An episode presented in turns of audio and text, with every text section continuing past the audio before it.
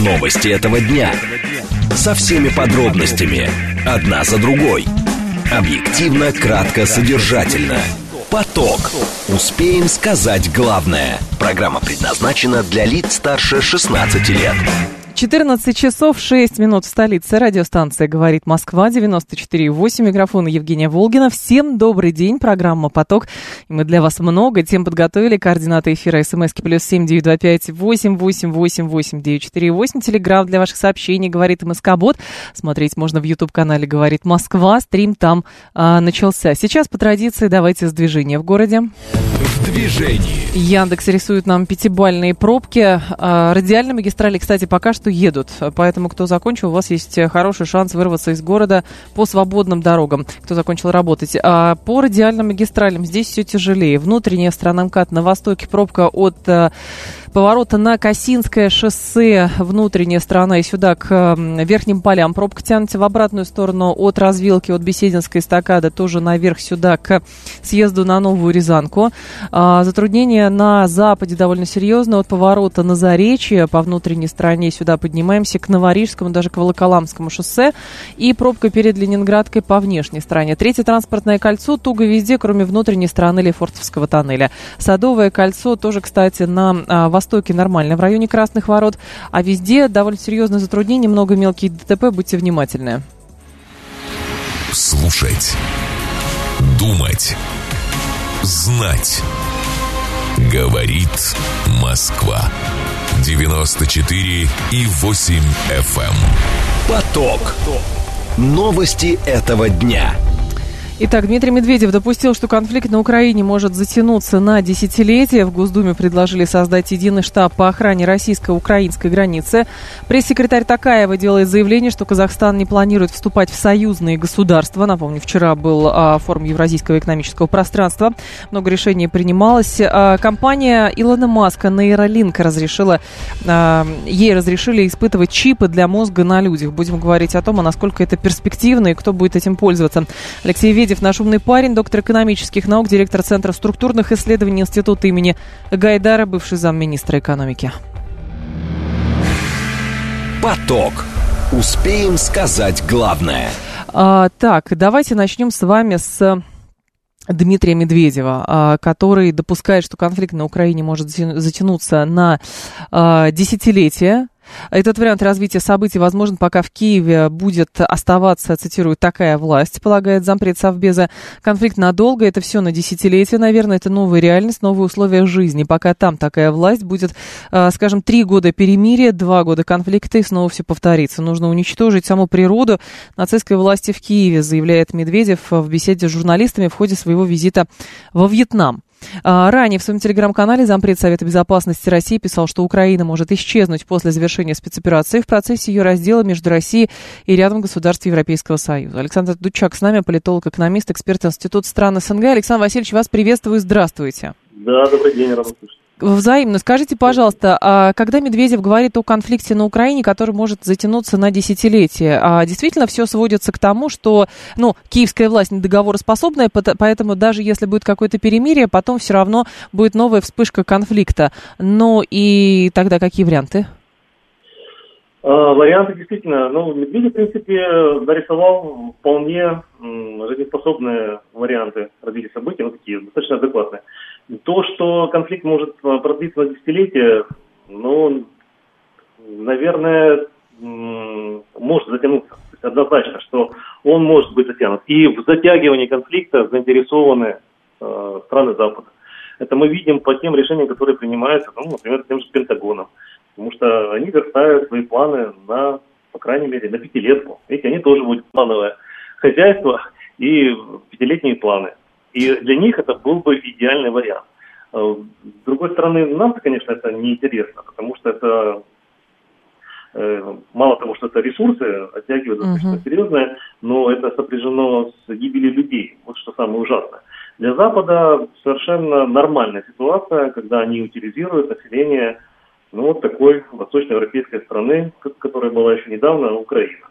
Э, с 91 года примерно 52 миллионов, теперь на подконтрольной Киеву территории осталось где-то примерно 18-20 миллионов. О большем количестве говорить не приходится. Они сразу сбивают множество Зайцева. Да, они топят Европейский Союз как конкурента. Они наносят э, ущерб э, Российской Федерации. Они э, вот, защищают территорию от населения, которое потребляет невозобновляемые ресурсы. Ну, в общем-то, для них это идеальный вариант. И, конечно, хотелось бы, чтобы конфликт не затягивался на десятилетия, но, с другой стороны, ну, действительно очень много различных факторов. И э, наши оппоненты, ну, враги, они балансируют на грани. Но они должны... Ну ладно, это, наверное, забегать. Александр Васильевич, но ну, здесь другое, хорошо. А, смотрите, Медведев четко говорит, в чем проблема Украины. Да. И, но а, получается, что мы подвязываемся в зависимости от того, какая власть на Украине, и тем самым делаем выводы, что конфликт может затянуться, потому что там Зеленский неадекватный и так далее. Ждем, когда придет адекватный. Но получается, Нет. мы встаем в довольно зависимое положение. Может быть, проблема еще есть, ну, неких управленческих э, решений, которые а, там стоят перед Российской Федерацией. Может быть, мы пока просто какого-то варианта еще не нашли. Вот в чем дело. Чтобы не Нет. быть именно в зависимой позиции. Да. Ну, вы знаете, по-моему, говорите о том, что мы рассчитываем на какое-то изменение во власти на Украине, но, наверное, вообще не приходится. Не стоит ждать вообще никакого появления там адекватной власти, что-то еще. Но то, что сейчас э, мы называем украинской властью, ну, это же сплошная фикция. Мы прекрасно понимаем, что это ширма, за которой скрывается на 50 стран, ведущие войну с Россией. То, что вот эта вся эта э, команда наемников, ну, в лице Зеленского, ну, это же действительно это не те люди, с которыми можно вести переговоры. Ну, какой смысл с ними даже встречаться? Ну, поэтому и тот же Си Цзиньпин не собирался звонить, поэтому и у президента России нет никаких э, ну, никакого смысла нет общаться с Зеленским. Он же не принимает решения, он не отвечает за сказанное, он э, вообще он за свою жизнь не отвечает. За ним британский спецназ стоит, который его физически охраняет, чтобы раньше времени ну, что-нибудь с ним не случилось. Это консерва, которую держит на э, тот случай, когда вот надо будет ее вскрыть. Вот всего нас. Александр Васильевич, я понимаю, а тогда другой вариант. А, конфликт на десятилетие – это равно статусу замороженному конфликту а, или временному перемирию, например, как в, а, в корейском случае? Там же тоже нет э, мира, там просто замороженный конфликт. Там, э, в отличие от э, корейского варианта, у нас не будет замороженного конфликта на десятилетия. Э, я имею в виду, речь идет именно о заморозке, об остановке боевых действий. Это будет просто время для подготовки Запада для мощного удара. Если будет заморозка конфликта, если Украину они смогут каким-то образом ну, вот, законсервировать определенный период, им нужно время. Э, как бы всем надо время, конечно, но они нуждаются во времени для того, чтобы uh-huh. на полную мощность заработали те создающиеся сейчас, вот в это время, предприятия военно-промышленного комплекса Соединенных Штатов, чтобы они наконец-то раскочегарили то, что у них существует сейчас, какие запасы. Это будет просто подготовка к новой войне с Россией. И корейского варианта у нас быть не может по определению. Если корейцы, они там ну, как-то мирно живут, выстраивают там свои государства, то здесь будет просто ожидание. Но, Александр Васильевич, удара. вы же понимаете, как опытный политолог, что высказывание а, такой высокопоставленной фигуры, как Дмитрий Анатольевич Медведев, о том, что нужно готовиться к тому, что конфликт может затянуться на десятилетие, это ставит а, руководство России перед серьезным вопросом со стороны граждан. Вот в чем дело, потому что, ну, как бы есть вариант а, условно а, подготовить идеологически, там, еще как-то граждан, что это будет так. Но, с другой стороны, а, люди тоже могут иметь, э, как бы, мнение на этот счет, и возникает вопрос, это же тоже не нужно списывать со счетов. Я думаю, что можно продолжить мысль Дмитрия Анатольевича, хотя это дело неблагодарное, за кого-то рассуждать, но предположить мы можем. Вот то, что он сказал, что на десятилетие может да. это предполагает продолжение мысли. Вот видите, мы это обсуждаем, потому что нас это волнует. Мы не хотим э, конфликт на десятилетие. И можно предположить, что Дмитрий Анатольевич примерно согласился бы вот с таким тезисом, что нельзя его затягивать на десятилетие, надо сделать все возможное, чтобы конфликт закончился победой, ну, другого варианта быть не может. Но вот как это сделать? Почему речь идет о том, что он может перейти в долгосрочную фазу? Потому что, ну, не может Россия себе позволить там ковровых бомбардировки. С другой стороны, Россия может предупредить, сказать, дорогое население, там, таких-то городов. Вы знаете, мы проводим здесь э, борьбу с сатанизмом и с нацистским режимом. Мы вас предупреждаем, мы вынуждены это сделать, мы как бы, э, понимаем все эти проблемы, но будьте любезны, сохраните свои жизни, покиньте территорию, потому что мы вынуждены уничтожать э, нацистскую диктатуру. В лице, который, может быть, да, там кого-то насильно загнали в ВСУ, кого-то не насильно, но если против тебя направлен ствол там, автомата или танка, не ответить невозможно. Ты будешь молчать, но они все равно будут стрелять. Нет же такого. А... Что мы остановились, а они, они, и они остановились. Не будет такой заморозки. Заморозка будет только для подготовки. Поэтому и Медведев говорит о том, что да, Запад заинтересован в долгосрочном конфликте. Если у нас не будет средств или там каких-то возможностей или каких-то других э, причин для того, чтобы закончить как можно быстрее конфликт, да, он тогда будет долгосрочным. Говорить о том, что э, ну, вот, э, он просто остановится, ну, Просто не получается ли, что Дмитрий Анатольевич Медведев пытается, ну, как бы, э, не знаю, сложно сказать, при случае можно обязательно будет спросить, но долгосрочный конфликт э, на десятилетия, не пытается ли он найти некую аналогию или провести ее, например, с афганской войной, которая длилась 10 лет?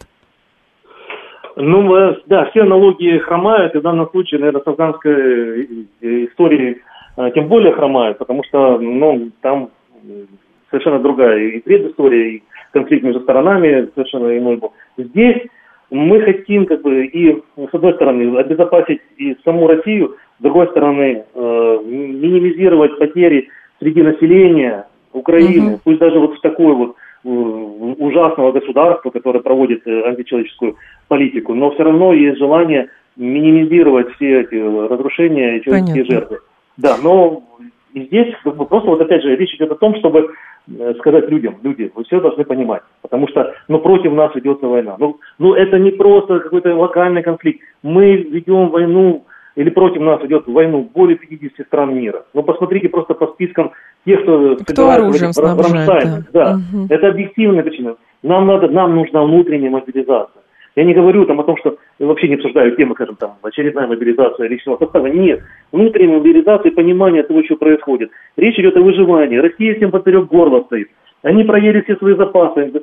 Э, и, и проели уже Советский Союз на его там э, ресурсах, которые доили там первые там, десятилетия. Теперь им нужна Россия. Им нужно, во-первых, ресурсы России, там, треть мировых запасов. И плюс этот э, оплот, вот, не знаю, там, оазис э, здравого смысла и э, просто нормальных человеческих традиционных ценностей им нужно ликвидировать. Вот тогда вся эта сатанинская идеология... Александр Васильевич, да, да. Э, прям последний вопрос, 30 секунд. Э, да. О чем говорит Медведев, когда говорит, нужно уничтожить саму природу нацистской власти в Киеве? Это ликвидация верхушки э, киевских управленцев, управленцев или о ком речь? Ну, знаете, речь идет, я думаю, о том, что э, чем бы там и какой, какие бы контуры Украины не остались бы, останется ли она вообще, это вообще вопрос не самый главный. Самое главное это ликвидировать нацистский режим в Киеве. Как это сделать? Mm-hmm. Ну, да, может быть персонифицировано там, просто чтобы эти люди ушли со сцены. Я не говорю там, допустим, э, повесить их где-то там на Крещатике или там расстрелять. Нет, может быть, они просто уйдут со сцены. Пусть он живет где-нибудь там в изгнании, хотя тоже Медведев об этом вспоминает и говорит, это тоже будет свои э, определенные угрозы. Понятно. Но то, что не должно быть этого режима в принципе. Понятно. Спасибо большое, Александр Васильевич. Я вас благодарю. Александр Дучак был с нами, политолог, экономист, эксперт Института стран СНГ. А, ядерный апокалипсис выгоднее в верхушке глобалистов. Простому человеку такого счастья не надо, говорит Сергей. Да вы понимаете, ядерный апокалипсис по факту не выгоден никому, просто потому что а, есть кому ответить. Вот в чем дело. То есть, может быть, если бы была возможность э, какой-то из сторон э, значит, произвести ядерный апокалипсис, может быть, э, тогда бы ядерное оружие да, считалось просто обычным видом вооружения, ну, просто вот обычным. Но по факту мы знаем пока что единственный а, факт исторически применения ядерного оружия против страны, которая не могла а, никоим образом и а, ответить. Вот. Это случай с Японией. А, поэтому все остальное, это, знаете, нагнетание рисков, а, ужаса, кошмара, но по сути, по сути, а, насколько мы понимаем, людей, склонных к суицидальному поведению среди руководства крупных государств нету, и, очевидно, совершенно никто ядерный, ядерный апокалипсис не приветствует. Внимание! Говорит Москва. 94 и 8 FM. Поток.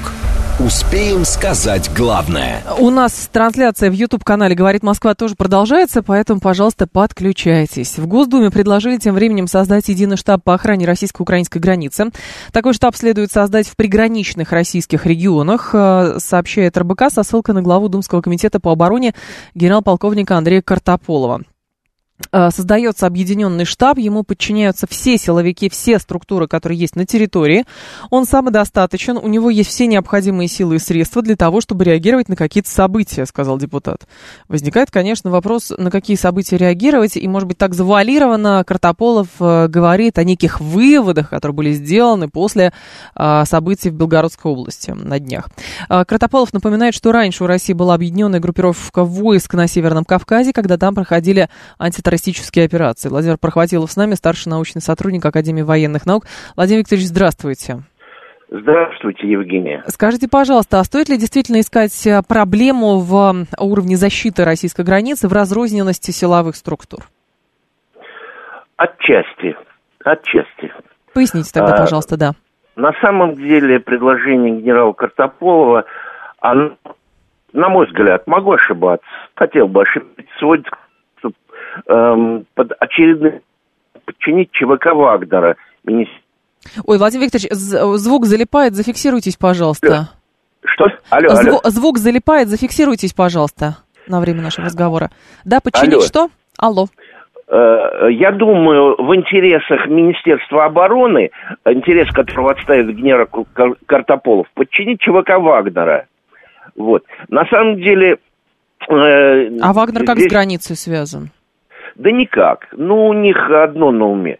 Я считаю, ну, не буду говорить, что генерал Картополов по специальности политрук, вот, скажу просто то, что нужно сделать. Угу. Во-первых, нужно создать э, мобильные тактические батальонные группы быстрого реагирования. Так. Вот, назовем их истребительными батальонами.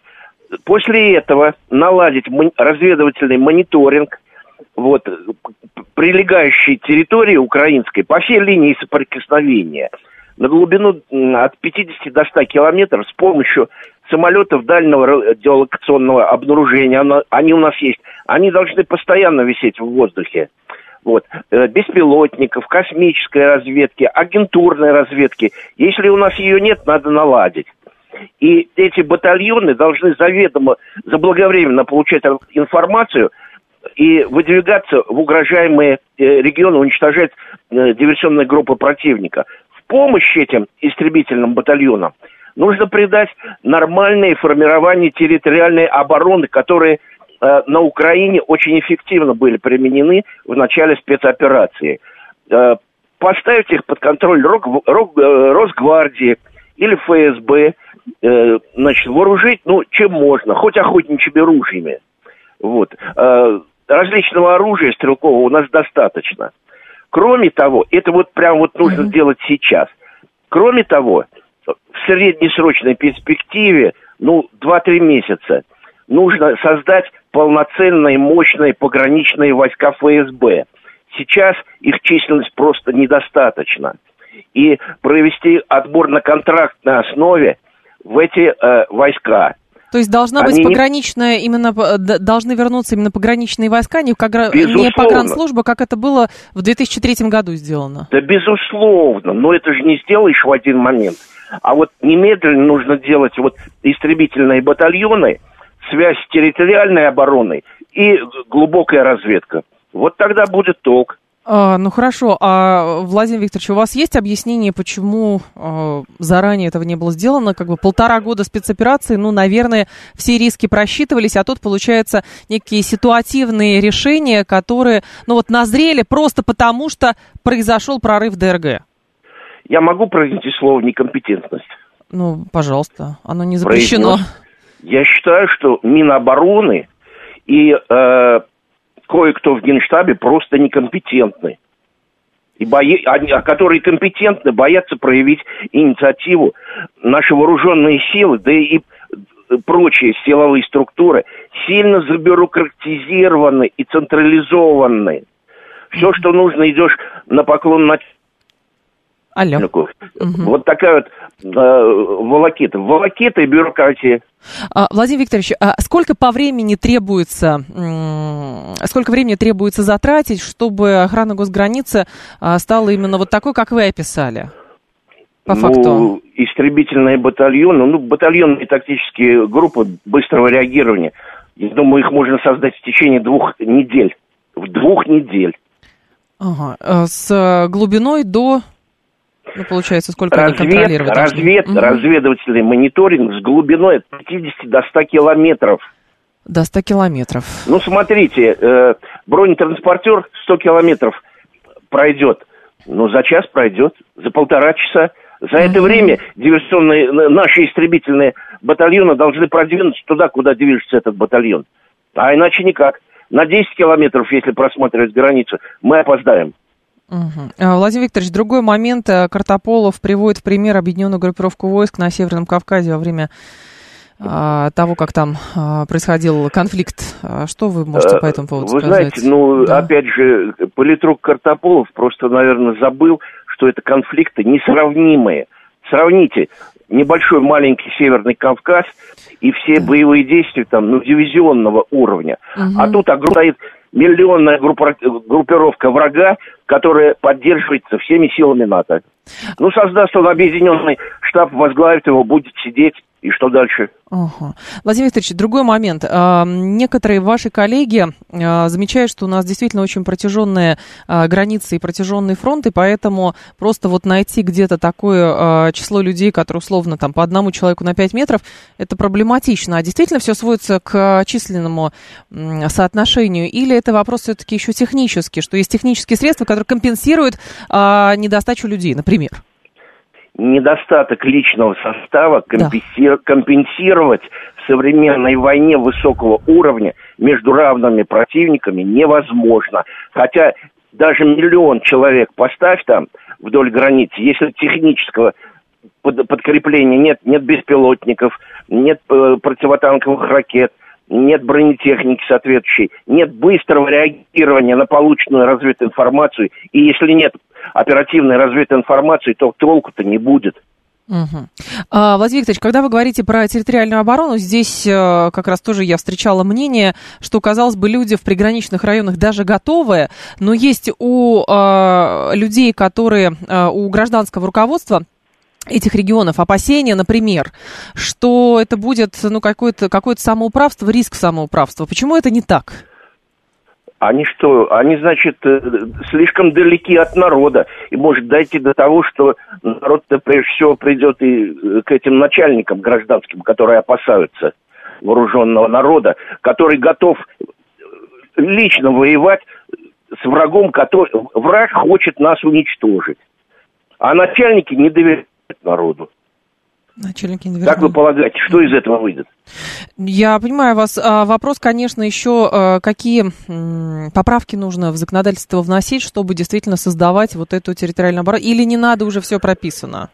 То есть вопрос бюрократии. Да, это вопрос бюрократии. Потом, если поправки вводить, то доверить это не генералу Картоп.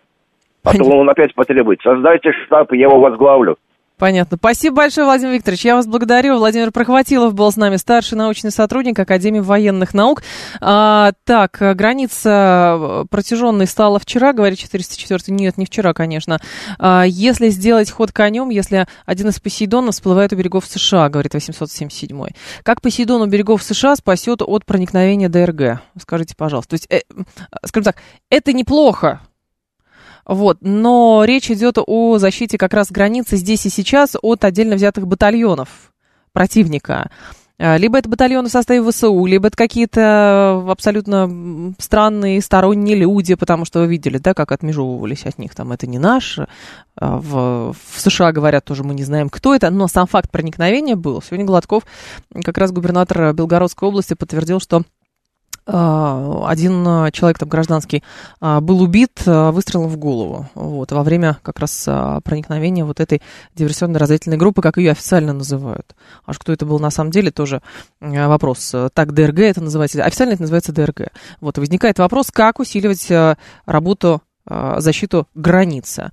А вы слышали, я вам зачитывала мнение генерала Картополова, вы слышали мнение Владимира Прохватилова, старший научный сотрудник Академии военных наук. То есть, очевидно, совершенно какие-то решения будут приниматься. Вопрос, какие, узнаем скоро. Новости этого дня. Со всеми подробностями. Одна за другой. Объективно, кратко, содержательно. Поток. Успеем сказать главное. 14.36, столица, радиостанция «Говорит Москва», 94.8, микрофон Евгения Волгина. Мы продолжаем.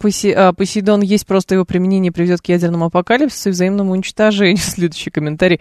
В мультиках Посейдон есть, в реальности нет и быть не может. В СССР это выяснили еще в 60-е годы прошлого века.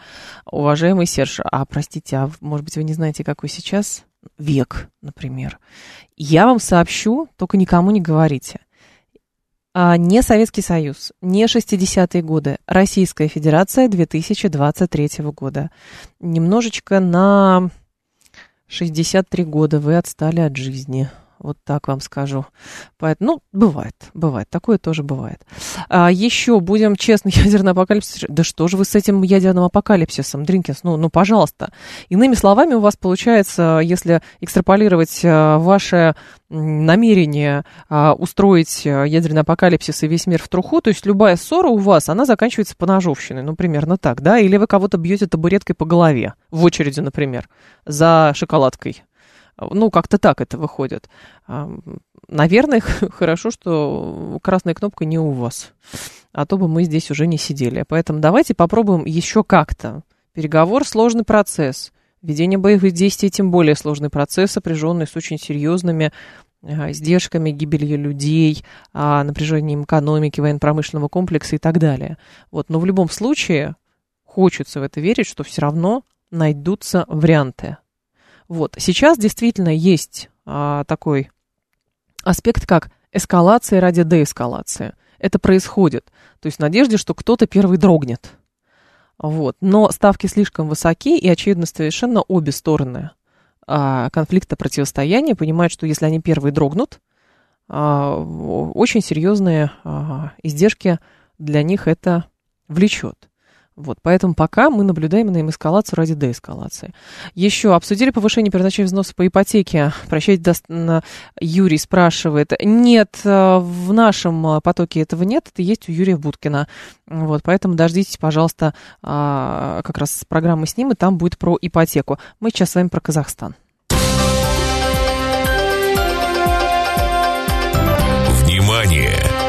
Говорит Москва. 94 и 8 FM. Эм. Поток. Успеем сказать главное. Еще слушатель спрашивает, какой у вас YouTube канал. YouTube канал говорит Москва. Так и набирайте русскими буквами, вас к нам в канал как раз отправят. Еще немножечко, у нас будет уже 100 тысяч подписчиков, поэтому мы э, верим в вас. вот, что вы приведете еще новых слушателей, зрителей э, нашего, нашей радиостанции. Так вот, Казахстан не намерен вступать в какие-либо союзы государства. Интеграция в рамках евразийского экономического э, сотрудничества должны быть исключительно экономической Курской. Такой пресс-секретарь, э, так пресс-секретарь президента республики Руслан э, Жалдибай прокомментировал заявление, сделанное 24 мая главой государства Касымом э, Жамартом Такаевым на Евразийском экономическом форуме в Москве. В ходе мероприятия президент сделал ряд заявлений, которые сегодня довольно широко обсуждаются экспертным сообществом. В этой связи хотелось бы отметить, что ключевой месседж главы государства заключается в том, что интеграция в рамках ЕАЭС может и должна идти исключительно по экономическому треку. Выход за его рамки нарушает цели, принципы и задачи а, уставных документов организация, написал а, Желдибай. Еще он говорит, что заявление а, Такаева, в котором он подчеркнул, что экономическая интеграция – это один из ключевых инструментов развития экономики и повышения благосостояния граждан ЕАЭС. Вячеслав Сутырин с нами, проректор по международным связям Государственного академического университета гуманитарных наук, главный редактор журнала «Евразия Эксперт», кандидат политических наук. Вячеслав Валерьевич, здравствуйте. Здравствуйте, Евгения. Скажите, пожалуйста, а почему такие массовые заявления делаются в догонку заявлениям уже президента Казахстана? Я правильно понимаю, что а, это был какой-то элемент напряженности между лидерами наших государств? То есть а, Такаев делает а, заявление, следом делает заявление его пресс-секретарь, подтверждает тезисы Такаева. Во-первых, э, ничего нового в этих заявлениях нет. Угу. Почему? Потому что Казахстан э, давно с самого начала существования Евразийского экономического союза заявляет о том, что это исключительно экономический союз, и, и не нужна никакая другая интеграция, не надо ее углублять, не надо развивать, надо сначала решить вот все экономические вопросы и остановиться только на этом. Почему? Потому что он опасается реакции США. И в данном случае заявление Такаева, его можно интерпретировать как раз таки попытку вновь обозначить, что на фоне углубления интеграции России и Беларуси в рамках союзного государства немножко обстроиться от этого процесса и сказать, что мы не часть союзного государства, и мы не планируем становиться частью союзного государства. Вот есть союзное государство, есть Евразийский союз, это не одно и то же. И то, что сделал его пресс-секретарь, он просто более четко сформулировал эту мысль, потому что такая выразился более обтекаемо. Ну, а какие формы интеграции с соседями нужны России? Почему действительно а, взялась а, идея, возникла идея, что с Казахстаном может быть так же, как с Белоруссией? Откуда это? Ну, союзное государство, я имею в виду. Это, это опасения а, казахстанских друзей. Они э, эти вопросы часто, регулярно, можно сказать, поднимают. Э, и это одновременно их сигнал э, США, что вот видите, мы не собираемся с Россией интегрироваться, поэтому вы не переживайте, санкции против нас не вводить. Но я понимаю, что, Вячеслав Валерьевич, этим можно э, манкировать сколько угодно. Мы, в свою очередь, как адекватные союзники, партнеры, подчеркиваем, что мы все понимаем, но мы же понимаем, что страны Российской Федерации действуют себе в ущерб. А получается, что мы встаем в зависимость от э, политических жестов того же Казахстана, потому что а вдруг спугнем, и они в США убегут. Но нет. Ну а почему мы встаем в зависимость от их политических жестов? Ну, если этого нет, то, пожалуйста, ну хорошо. А насколько Российская Федерация активно отстаивает свою позицию в рамках того, что нам нужен прочный ЕАЭС, нам нужно союзное государство, и, наверное, нам нужны какие-то более прочные взаимоотношения с тем же Казахстаном? Ну, мне кажется, Российская Федерация как раз-таки ведет себя в этом смысле спокойно уважительно и не стремится навязывать э, Казахстану или кому бы то ни было еще из соседей какие-то более тесные формы интеграции. Вот. А отвечая на ваш вопрос, какие формы интеграции нам нужны, понимаете, да. у нас а, вот сейчас во внешней политике России, в концепции нашей внешней политики у нас не записано каких-то планов а, создать какой-то там новый Советский Союз или какую-то очень такую глубокую, тесную интеграцию. Но мы, естественно, заинтересованы в том, чтобы полномерно двигаться по а, пути сближения, развития взаимодействия. Почему? Потому что первый вопрос нас, естественно, интересует безопасность. Угу. Мы не хотим, чтобы в нашем ближнем зарубежье были очаги конфликтов или было вмешательство наших противников, особенно военно-политическое вмешательство, они такие попытки предпринимают. Наша задача этого не допускать, и это задача номер один. Вторая задача, чтобы не обижали наших соотечественников, чтобы не притесняли русских и русскоязычных. А, и э, третья задача – это, естественно, развитие экономическое, это взаимовыгодное, э, с тем, чтобы у нас было больше возможностей для бизнеса, для граждан зарабатывать, ну, естественно, там путешествовать, взаимодействовать, общаться, потому что все-таки это, этот огромный постсоветский регион, это регион нашей исторической ответственности – и это регион, с которым нас очень много связывает. А, это наша а, зона, а, сфера цивилизационной ответственности. Такие есть понятия в новой концепции внешней политики России. Угу. И вот из этого, мне кажется, исходит наша внешняя политика. Если Такаев настаивает, что для него интеграция в рамках ЕАЭС должна быть исключительно экономической, возникает другой вопрос. А есть ли какое-то государство, с кем Казахстан допускает политическую интеграцию? Ну, дело в том, что такая политическая интеграция существует с Россией, потому что если мы возьмем, например, взаимодействие в рамках ДКБ, а, то это все-таки военно-политическая организация, военно-политический союз. Угу. А, да, он не направлен на экспансию, но он направлен на обеспечение внутренней стабильности, в том числе и политической. И Россия в трудный час э, помогла а Казахстану очень серьезно. Недавно мы все знаем попытку госпереворота, и здесь как раз-таки Казахстан не смущали какие-то политические моменты, он очень активно обратился за помощью и получил эту поддержку в рамках ОДКБ при лидирующей роли России. Понятно. Спасибо большое, Вячеслав Валерьевич. Я вас благодарю. Вячеслав Сутырин был с нами, проректор по международным связям Государственного академического университета гуманитарных наук, главный редактор журнала «Евразия Эксперт». 7373-948, телефон прямого эфира. Слушатели говорят, э, пишут только, э, когда в Казахстане были беспорядки, и зашлись криком «Россия, помоги», говорит Олег Зубарев. А, дитя из говорит, не будем забывать, каким образом Такаев сейчас у власти находится. Ровно об этом и речь. Другое дело, а, смотрите, стоит ли действительно так однозначно воспринимать слова Такаева о том, что интеграция должна быть исключительно исключительно экономической, и ни в какие союзные объединения Казахстан не собирается вступать.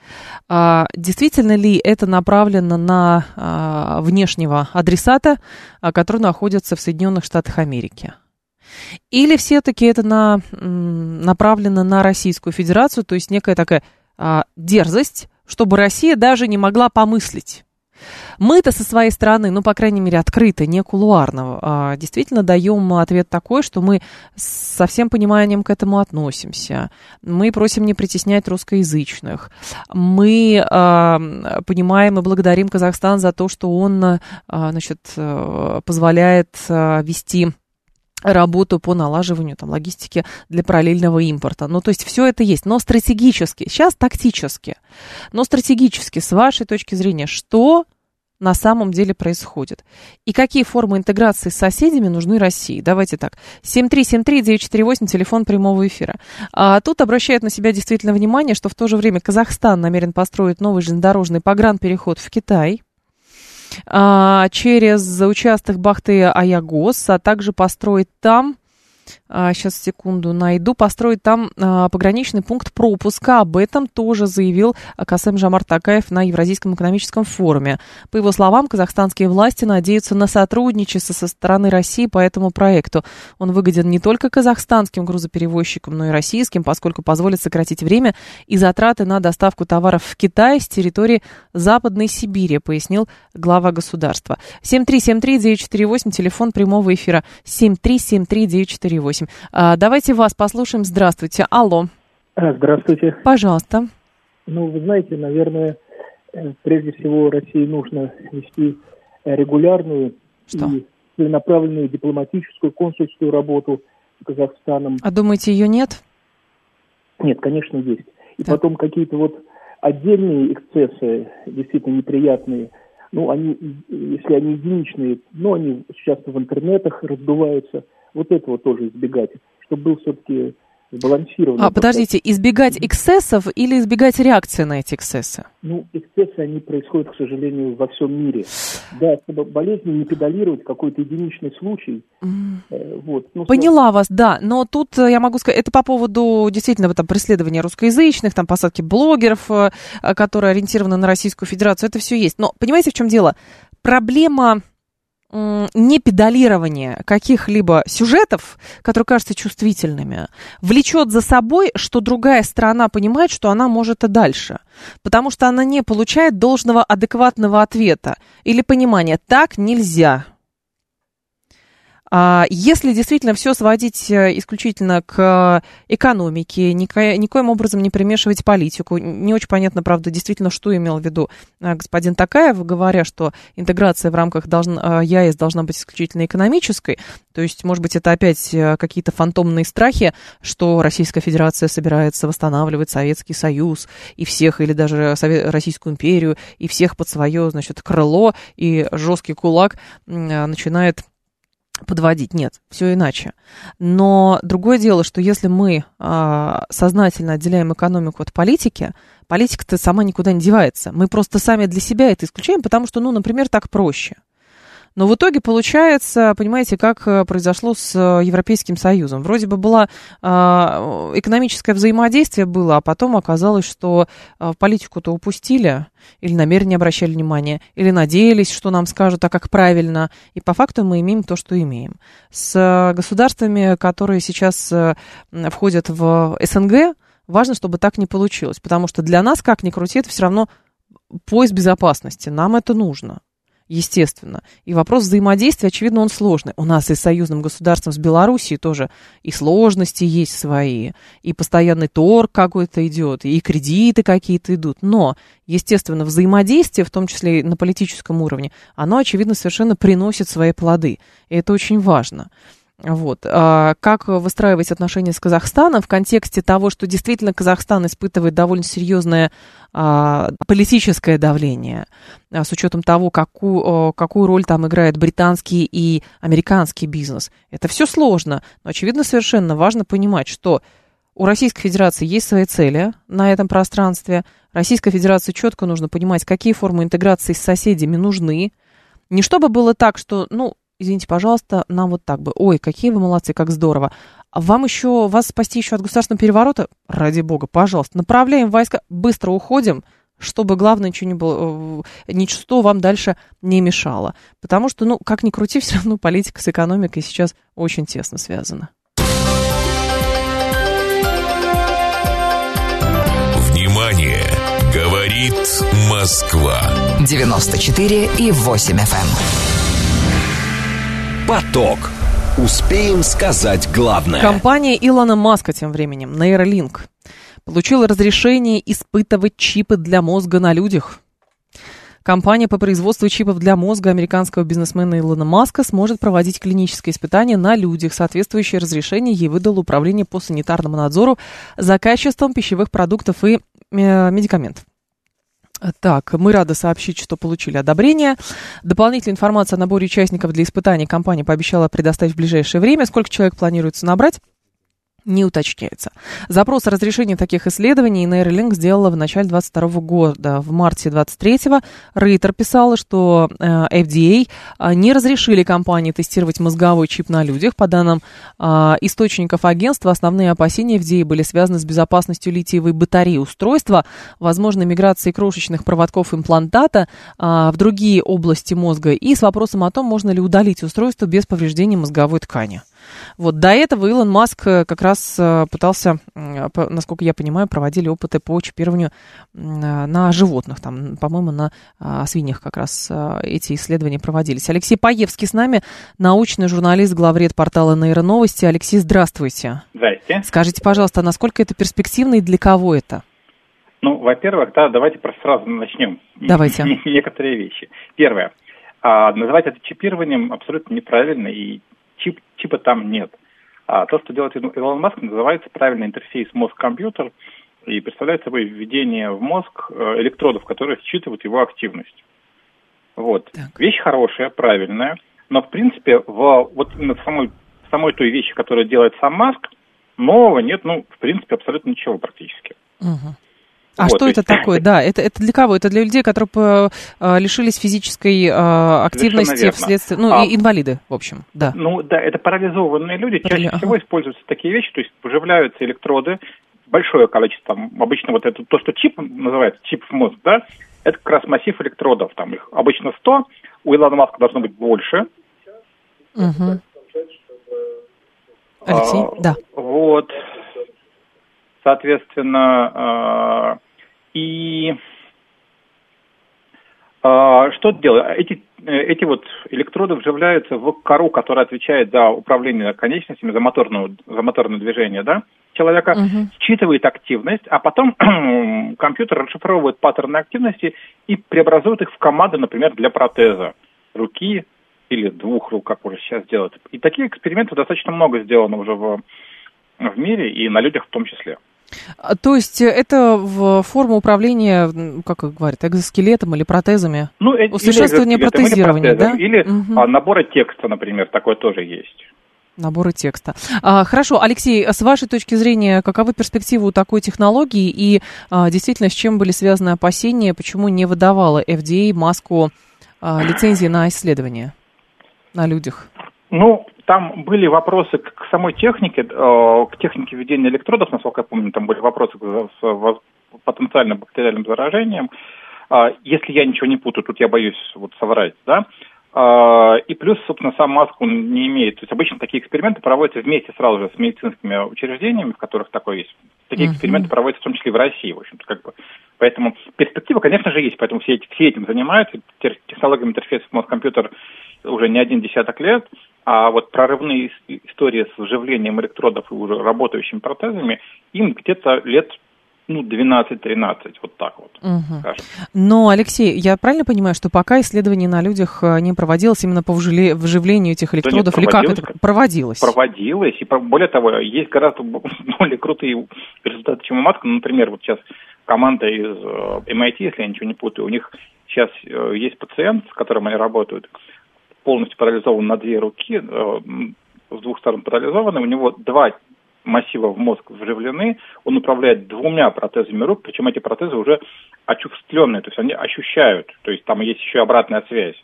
Датчики на протезах uh-huh. переводят сигнал в уже сенсорную кору головного мозга, и э, человек ощущает протезом что-то.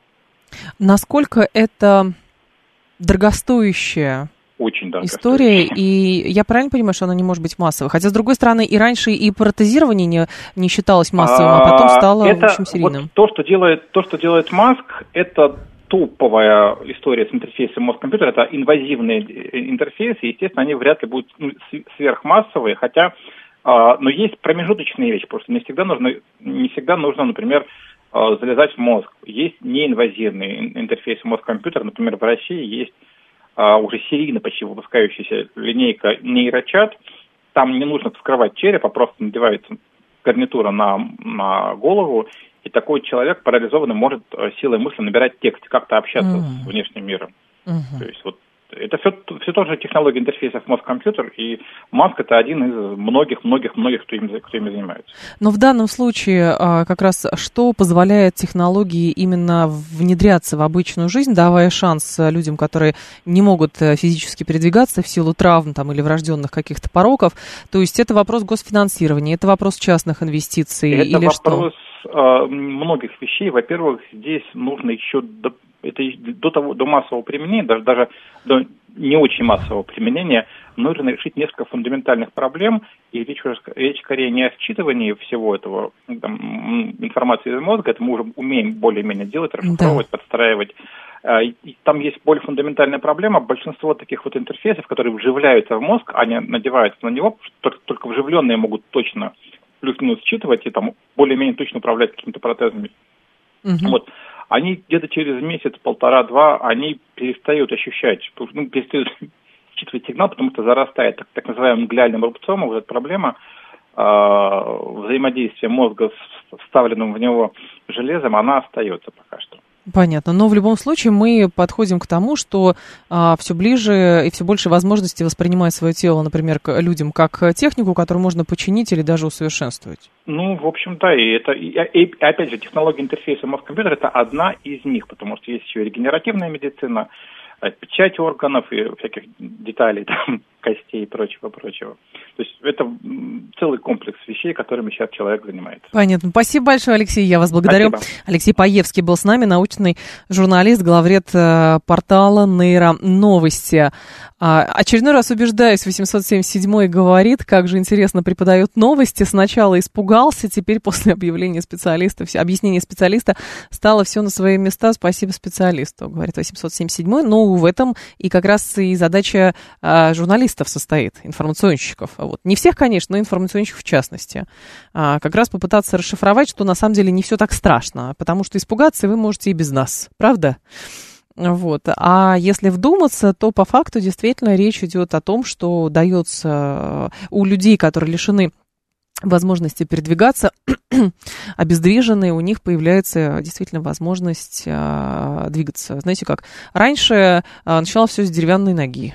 А потом появились инвалидные кресла. Потом появились инвалидные кресла на пульте управления. А, вот. Потом, что еще? Экзоскелеты стали э, появляться, бионические руки-ноги. Вот.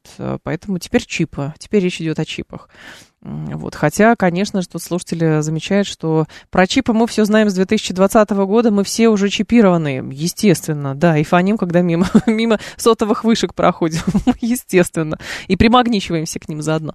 Нет, это, конечно, шутка, речь идет а, совсем о а, как раз а, вариантах вживления там, определенных электродов для того, чтобы мозг мог э, управлять вот этими бионическими руками, ногами, там, чем, или набирать текст. Видите, а, и не только Илон Маск этим занимается. Илон Маск, как опытный, естественно, и мощный пиарщик, он а, хорошо продвигает свои идеи. В данном случае у нас есть действительно тоже а, уже наработки, когда люди, которые не могут печатать, они могут силой мысли текст набирать. В общем, развитие в этом направлении точно совершенно ведется. Новости, и мы с вами переходим в программу «Умные парни».